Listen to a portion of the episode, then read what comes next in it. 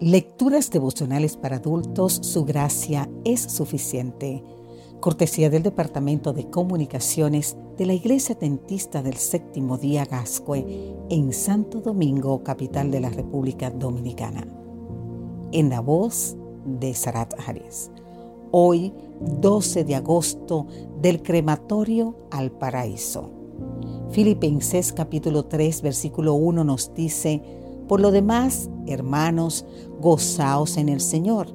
Para mí no es molestia el escribiros las mismas cosas, y para vosotros es útil. El capítulo 3 de Filipenses nos presenta al menos siete ideas. Primero, pase lo que pase, alegres en el Señor, pues la alegría de Cristo es la que se produce por vivir a la luz de la voluntad de Dios. Segundo, estemos prevenidos contra los malos líderes religiosos que quieren desviarnos del camino de Dios, enseñando doctrinas que no son correctas.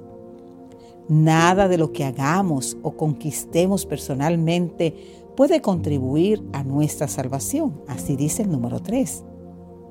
Cuarto, todo lo que conquistamos con Cristo es mejor y más grande que todo lo que podemos conquistar por nosotros mismos. Quinto, necesitamos vivir enfocados en la salvación, dejando todo lo que nos distrae. Sexto, esta no es la nuestra, la patria nuestra es la celestial. Séptima y última, Dios transformará nuestro cuerpo imperfecto en un cuerpo de gloria. Excelentes, ¿verdad? Ahora bien, en los primeros días de agosto del 1945, las bombas nucleares casi acabaron con las ciudades de Hiroshima y Nagasaki.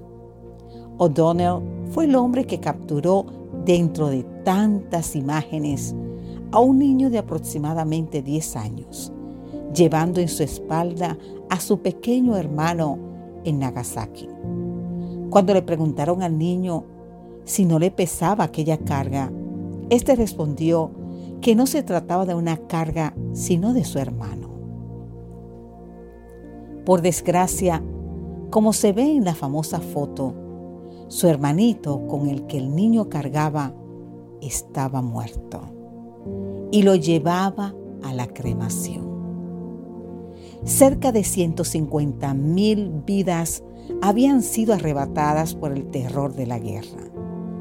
Pero esta historia de los hermanitos de Nagasaki calaría hondo en el corazón de la humanidad.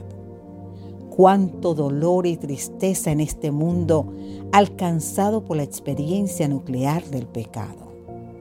Jesús, nuestro hermano mayor, nos lleva en su espalda, no para depositarnos en el crematorio de la muerte y del pecado, sino en el paraíso de la perfección y de la vida. Él vino a deshacer las obras del enemigo para que no permanezcamos en este cuerpo de pecado, sino que seamos transformados y trasladados a una vida y una tierra nueva. Querido amigo, querida amiga, vivamos hoy agradecidos y comprometidos con aquel que nos lleva del crematorio del pecado al paraíso de la vida.